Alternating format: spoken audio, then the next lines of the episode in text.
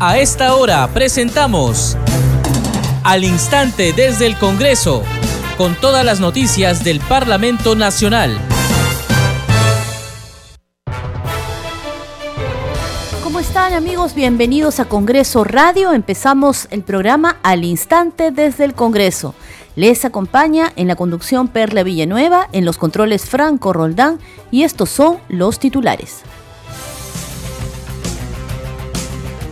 Ante el Pleno del Congreso, el presidente de la Comisión de Presupuesto, José Luna Galvez, sustentó el proyecto de ley que propone aprobar créditos suplementarios para el financiamiento de mayores gastos en el marco de la reactivación económica a favor de diversos pliegos del Gobierno Nacional, gobiernos regionales y gobiernos locales, así como dictar otras medidas. En otro momento, el titular del Ministerio de Economía, Alex Contreras, expuso ante la representación nacional los alcances de este proyecto de ley que aprueba el crédito suplementario por 8.200 millones de soles.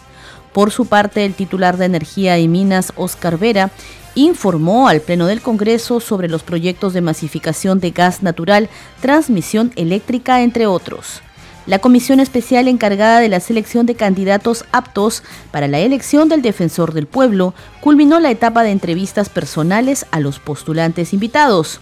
En la presente jornada se presentaron, en ese orden, los postulantes Josué Gutiérrez, Pedro Cartolín y Delia Muñoz, quienes respondieron las interrogantes planteadas por los parlamentarios. En la víspera hicieron lo propio los candidatos Gastón Sotoballenas, Jorge Luis Rioja Vallejos y Miguel Ángel Soria Fuerte y representantes de la OMPE y de partidos políticos asistirán a la sesión de este viernes 14 a las 11 de la mañana de la Comisión de Constitución para abordar la propuesta que modifica el reglamento de financiamiento y supervisión de fondos partidarios.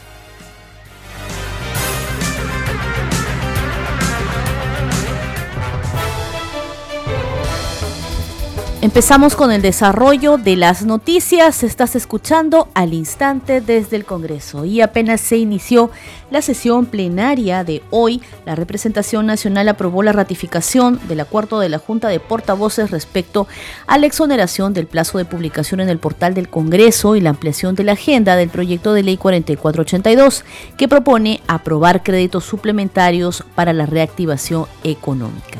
En consecuencia, inmediatamente ante el Pleno del Congreso, el presidente de la Comisión de Presupuesto, José Luna Galvez, sustentó el proyecto de ley en mención que propone aprobar créditos suplementarios para el financiamiento de mayores gastos en el marco de la reactivación económica a favor de diversos pliegos del Gobierno Nacional, los gobiernos regionales y locales, así como también se propone dictar otras medidas. Escuchemos la sustentación de este dictamen en mayoría a cargo del presidente de la Comisión de Presupuesto, José Luna Gálvez. Quiero precisar, la Comisión de Presupuesto siempre ha dictaminado con prontitud los proyectos de ley enviados por el Poder Ejecutivo el dictamen aprobado tiene importantes medidas para beneficio de la población que paso a detallar. 1.742 millones para proyectos de inversión, de ampliación marginal, de rehabilitación y de reposición para diversos pliegos del gobierno nacional regional y local. 200 millones para el bono familiar habitacional a través del Ministerio de Vivienda en la modalidad de aplicación construcción en sitio propio que beneficiará a 6.734 grupos familiares y permitirá la creación de 5.800 empleos temporales. Mil millones para el pago de la deuda social, sentencias judiciales en calidad de cosa juzgada en el sector educación que beneficiarán a 100 mil trabajadores. 240 millones para, financiar la adquisición de alimentos en beneficio de la población pobre a través del MIDIS. Se beneficiarán 731 mil personas. 100 millones para el programa de vaso de leche con el, con el objetivo de mitigar los efectos del persistente aumento de precios en los productos lácteos que beneficiará a 53 mil comités de vaso de leche a nivel nacional. Como mencioné anteriormente, el monto del crédito suplementario es el más alto de los aprobados por el Congreso de la República. Por tanto, la fiscalización se hace necesaria, hoy más que nunca, si se considera que la Contraloría ha detectado que en las autoridades por reconstrucción Con cambio, en los últimos siete años ejecutó más de 10.700 millones y hay 845 funcionarios vinculados a actos de corrupción. Y eso no debe repetirse. Es por ello que en este crédito suplementario se está destinando más de 148 millones de soles a la Fiscalía de la Nación, además de los cerca de 200 millones de soles otorgados anteriormente a la Autoridad de Control del Ministerio Público y la Ley de Control Concurrente, que hace que la Contraloría tenga recursos permanentes para realizar funciones concurrentes y acompañar a los proyectos desde su inicio. De esta forma venimos fortaleciendo el sistema de control y de sanción a los delitos cometidos en la administración pública. Este presupuesto que estoy seguro vamos a aprobar va dirigido principalmente para atender las emergencias y, los efectos de los desastres. Hay más de 170 mil damnificados, 66 mil viviendas afectadas, 101 colegios dañados, 143 centros de salud dañados. Por ello que se debe fiscalizar muy de cerca a los municipios, gobiernos regionales, ministerios a quienes se les está asignando estos recursos. Y si se encuentra actos de corrupción, los responsables deben ser ejemplarmente sancionados porque la corrupción no puede continuar en el Perú. En ese sentido, señor presidente, solicito someta a debate y posterior votación el dictamen del crédito suplementario que acabo de sustentar. Muchas gracias, presidente. En otro momento, el titular del Ministerio de Economía, Alex Contreras, expuso los alcances de este proyecto de ley del Ejecutivo que aprueba el crédito suplementario por 8.200 millones de soles. Tiene la palabra el ministro de Economía y Finanzas, señor Alex Alonso Contreras Miranda. Adelante, ministro. Como lo he hecho en anteriores ocasiones, agradeciendo a la Comisión de Presupuesto y la Cuenta General de la República, tanto a la Comisión como a la mesa directiva de esta, de esta comisión que han mostrado el apoyo y mucha madurez política para sacar adelante este proyecto de ley que, como se ha señalado, es muy importante para el país. Quiero agradecer también a la mesa directiva, al presidente y a los miembros de la mesa directiva y a la Junta de Portavoces por haber agendado el proyecto de ley y haberle dado la prioridad necesaria. Es un gesto que como ministro de Economía se, se los agradezco y eh, que estoy seguro que la población agradece por la relevancia del tema. No solamente es uno de los créditos suplementarios más importantes de la historia, sino también es un crédito suplementario que va a permitir sostener la recuperación de la economía y financiar, como se ha dicho, la, emergencia, lo cual es algo fundamental en este momento considerando los riesgos que estamos enfrentando. A modo de, de, introducción, las demandas por la emergencia ya superan los 4 mil millones de soles. Estamos atendiendo estas demandas a través de la reserva de contingencia, a través de reasignaciones presupuestarias, pero el impacto que va a tener este crédito suplementario va a ser, repito, clave para seguir implementando medidas que ayuden a atender estas necesidades urgentes de la población. Por favor, esta es la distribución regional. Como pueden ver, hay un esfuerzo de tratar de que la distribución de los recursos sea equitativa. A modo de adelanto, esto lo voy a también como Ministerio de Economía y Finanzas lo vamos a proponer en la formulación del presupuesto. Tenemos que avanzar en el cierre de brechas entre las diferentes regiones del país y una manera cómo hacerlo es a través de la, de la asignación presupuestal. Este crédito suplementario incluye, por un lado, medidas de financiamiento, pero por otro, siguiente por favor, algunas autorizaciones presupuestales para diferentes sectores con la finalidad de mejorar la operatividad y mejorar la, atención, particularmente en eh, contextos de crisis. Siguiente, por favor. Y algunas autorizaciones en lo que respecta a personal y temas de abastecimiento. Y ya para terminar eh, con el último slide, este es el estado actual de este dictamen aprobado por la Comisión. Eh, por un lado, nos permitiría seguir financiando la reactivación de nuestra economía, 4.382 millones.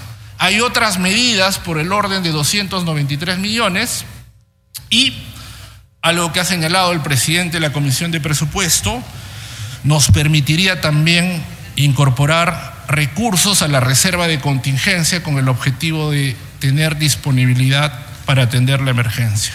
Muchas gracias, ministro. Este es el Congreso que responde rápidamente para temas importantes. Por su parte, el titular de Energía y Minas, Oscar Vera, informó a la representación nacional sobre los proyectos de masificación de gas natural y transmisión eléctrica, entre otros. Eh, le toca eh, el uso de la palabra al ministro de Energía y Minas, al señor Alex Alonso Contreras Miranda.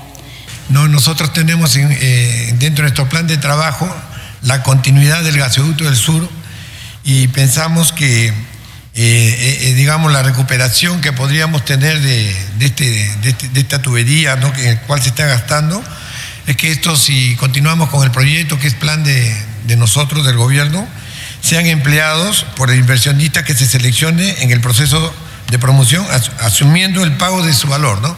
Es decir, si se continúa con el proyecto, quien haga el trabajo eh, pagaría el costo de la tubería que ya está instalada. ¿no?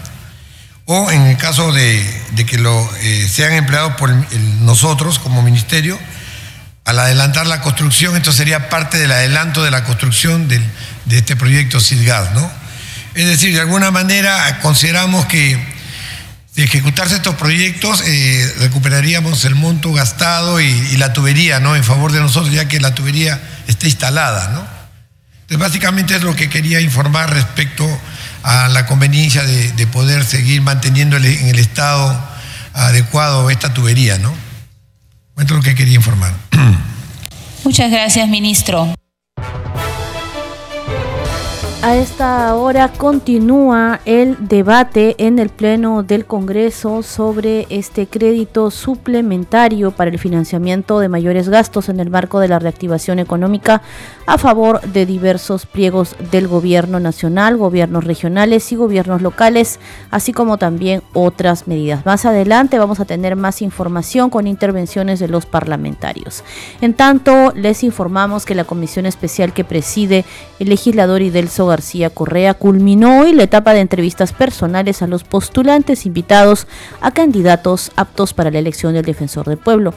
En la presente jornada se presentaron en ese orden los postulantes Josué Gutiérrez, Pedro Cartolini y Delia Muñoz, quienes respondieron las interrogantes planteadas por los parlamentarios. En la víspera hicieron lo propio los candidatos Gastón Soto Ballenas, Jorge Luis Rioja Vallejos y Miguel Ángel Soria Fuerte. Vamos a escuchar parte de la entrevista al postulante Josué Gutiérrez, la pregunta hecha por el parlamentario Arturo Alegría de Fuerza Popular.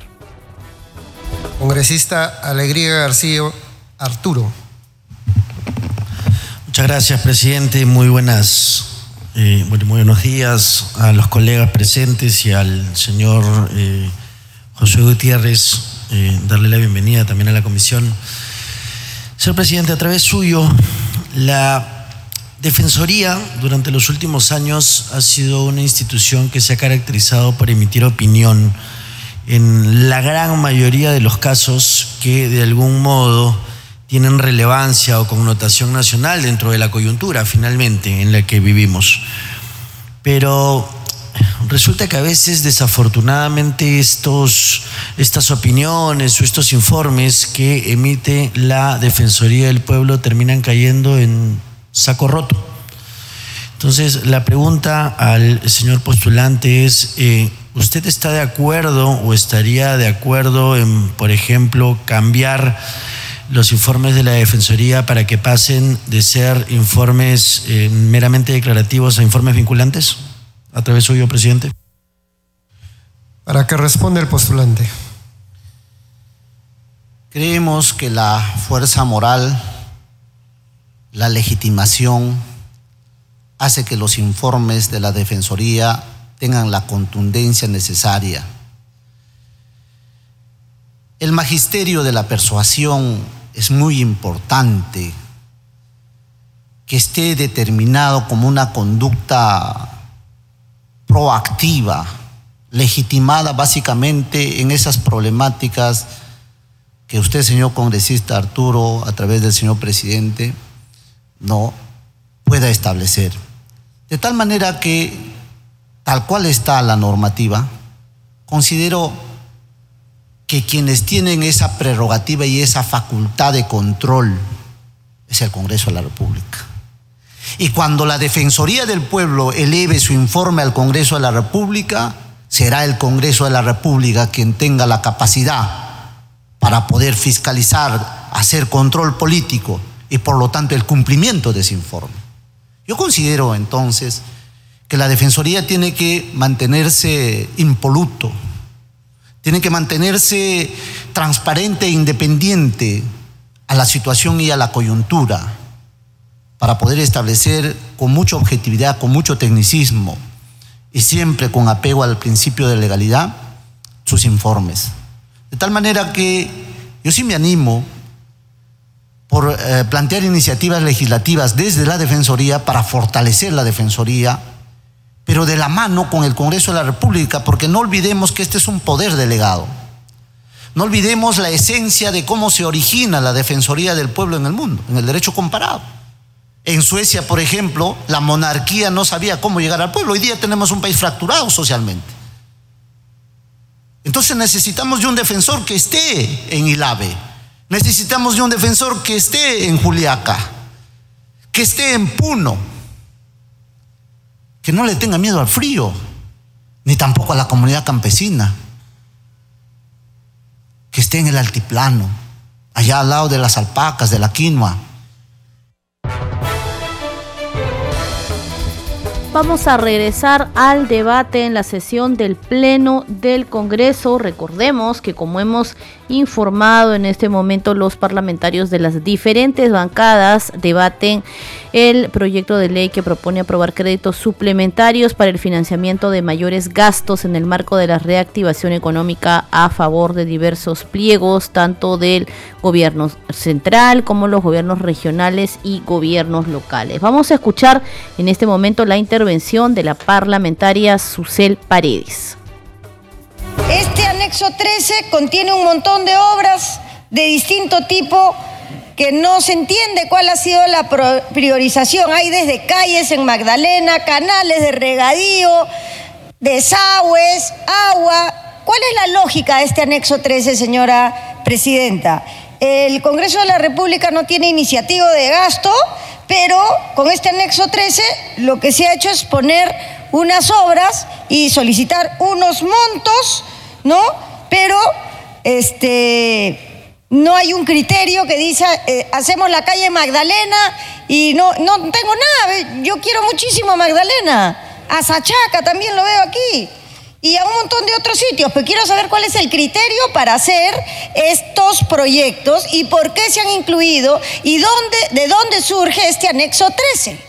O en la comisión de su presupuesto hay congresistas porque ha sido por unanimidad que lo han aprobado y hagamos las cosas correctamente, técnicamente, porque eso es lo que el Perú necesita ahora y también priorizar, priorizar las obras donde eh, la situación eh, por causa de estos fenómenos climáticos producidos, en mi opinión, en gran parte por eh, los seres humanos, necesitan con urgencia, especialmente en el norte del país.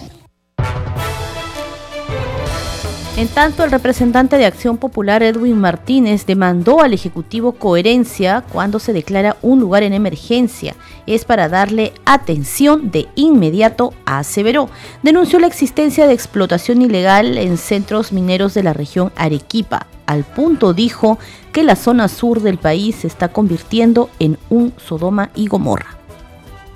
Ese proyecto de ley para el presupuesto ya ha sido trabajado, por miembros de la comisión, no hay nada que refutar ahí. Pero aprovecho que está el ministro de Economía aquí en este recinto para indicarle que no por gusto se ha declarado en emergencia Piura, Tumbes, Lambayeque. Emergencia es para actuar hoy, señor ministro, para hacer transferencias hoy, no para mañana. Eso es lo que tiene que entender de una vez la presidenta y los ministros. Si está declarado en emergencia, tienen que enviar maquinaria, tienen que enviar logística para poder salir de la crisis. Si no, la declaratoria de emergencia es letra muerta y nos estamos acostumbrando a ello. Aprovechando que está el ministro de Energía y Minas, toda la zona sur del Perú se está convirtiendo en Sodoma y Gomorra, señor ministro. Gracias a la complicidad de su ministerio y formalización minera de los gobiernos regionales y en complicidad clara con altos mandos de la Policía Nacional del Perú. Si no, váyase por la rinconada y vea si eso es vida. Váyase a, a centros mineros de la región Arequipa y vea si eso es vida. O es explotación ilegal, que lo único que causa es zozobra, vandalismo y daño a la integridad de los pueblos aledaños a esos centros mineros, que no tributa, tributan un solo centavo al Estado, porque lamentablemente su ministerio, vuelvo a repetir, y los gobiernos regionales, mediante la formalización minera, poco o nada han hecho por legalizar la minería en el Perú. Los mineros quieren formalizarse, vayan, formalícenlos, ayuden a que contribuyan al Estado y denles mejores garantías para que puedan seguir laborando. Y la representación nacional aprobó en la víspera el proyecto de ley que promueve la reducción del porcentaje de aportes a los integrantes de las Fuerzas Armadas y la Policía Nacional del Perú. El informe es de nuestra compañera Angie Juárez.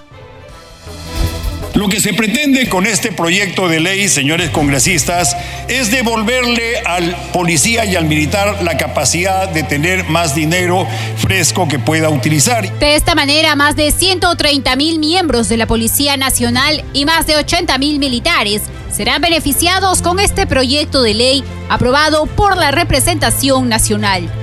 Fue el titular del Parlamento, José William Zapata, quien sustentó la propuesta legislativa de su autoría con la acumulación de otros proyectos de ley similares.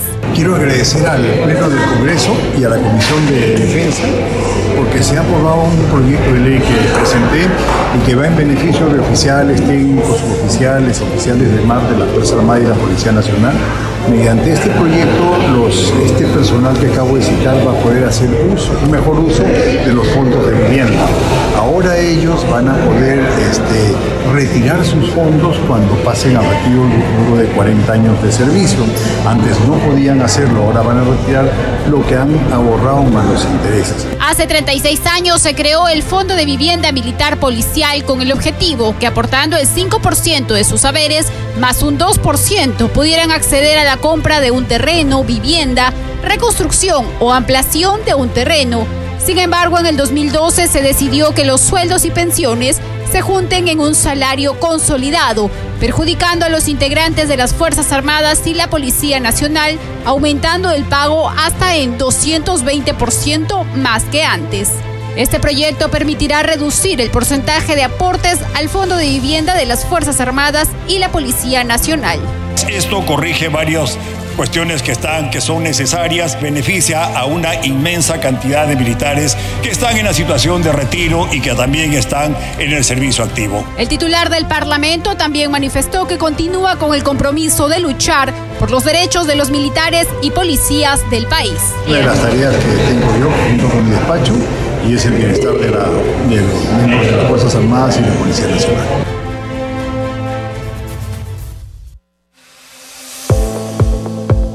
Congreso en redes. Y a continuación les presentamos nuestra secuencia Congreso en redes con la información en las redes sociales. Danitza Palomino, adelante, te escuchamos. Muchas gracias, Perla. Vamos a dar cuenta de las publicaciones en redes sociales. Iniciamos con la cuenta de la Comisión de Presupuesto. Dice en el Pleno, el titular del Ministerio de Economía, Alex Contreras, expuso los alcances del proyecto de ley que aprueba el crédito suplementario por 8.200 millones. Vamos con otra publicación, esta vez de la Comisión de Constitución. Dice, atención, líderes de diferentes partidos políticos y representantes de la OMPE oficial se presentarán en la Comisión de Constitución este 14 de abril de 2023 a las 11 de la mañana. Se abordará el tema propuestas que modifica reglamento de financiación y supervisión de fondos de partidos, de financiamiento y supervisión de fondos de partidos. Vamos con otra publicación, esta vez de la Comisión de Fiscalización. Dice, en su última sesión la comisión pasó a calidad de investigados al expresidente Pedro Castillo, así como a Gloria Castillo, Roosevelt Oblitas y Nenil Medina en el marco de la investigación por la presunta organización criminal familiar que habría existido en Palacio de Gobierno. Y finalmente vamos con la publicación del Congreso de la República. Dice Congreso informa, el Pleno del Congreso aprobó por mayoría la propuesta de ley que promueve la donación de órganos y tejidos humanos para trasplante con fines terapéuticos mediante un nuevo modelo de consentimiento. Bien, pero son algunas de las aplicaciones en redes sociales. Adelante con usted en estudio. Muchas gracias, Danitza. Te agradecemos por esa información. Este programa se escucha en las regiones del país gracias a las siguientes emisoras.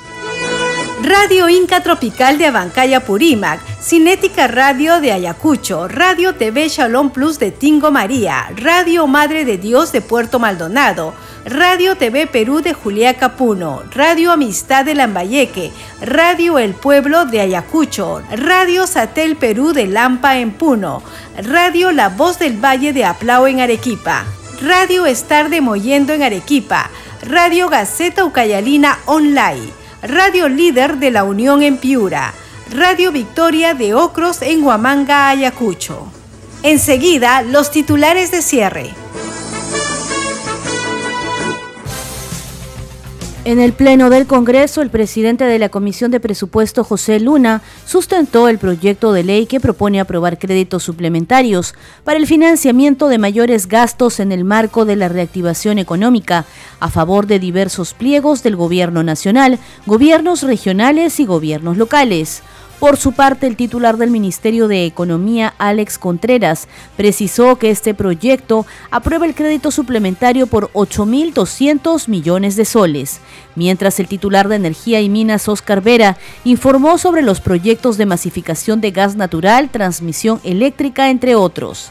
La comisión especial encargada de la selección de candidatos aptos para la elección del defensor del pueblo culminó la etapa de entrevistas personales a los postulantes invitados. En la presente jornada se presentaron, en este orden, los postulantes Josué Gutiérrez, Pedro Cartolín y Delia Muñoz, quienes respondieron las interrogantes planteadas por los parlamentarios. En la víspera hicieron lo propio los candidatos Gastón Sotoballenas, Jorge Luis Rioja y Miguel Ángel Soria. Representantes de la OMPE y partidos políticos asistirán a la sesión de este viernes 14 a las 11 de la mañana de la Comisión de Constitución para abordar la propuesta que modifica el reglamento de financiamiento y supervisión de fondos partidarios.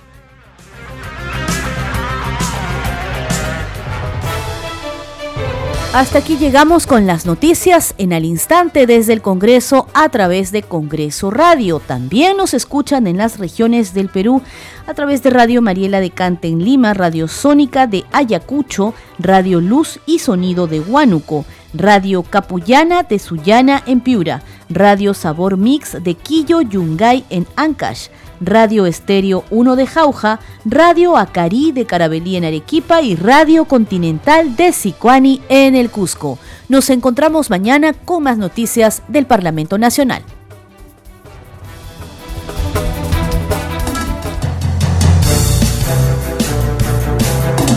Hasta aquí, al instante desde el Congreso, con todas las noticias del Parlamento Nacional.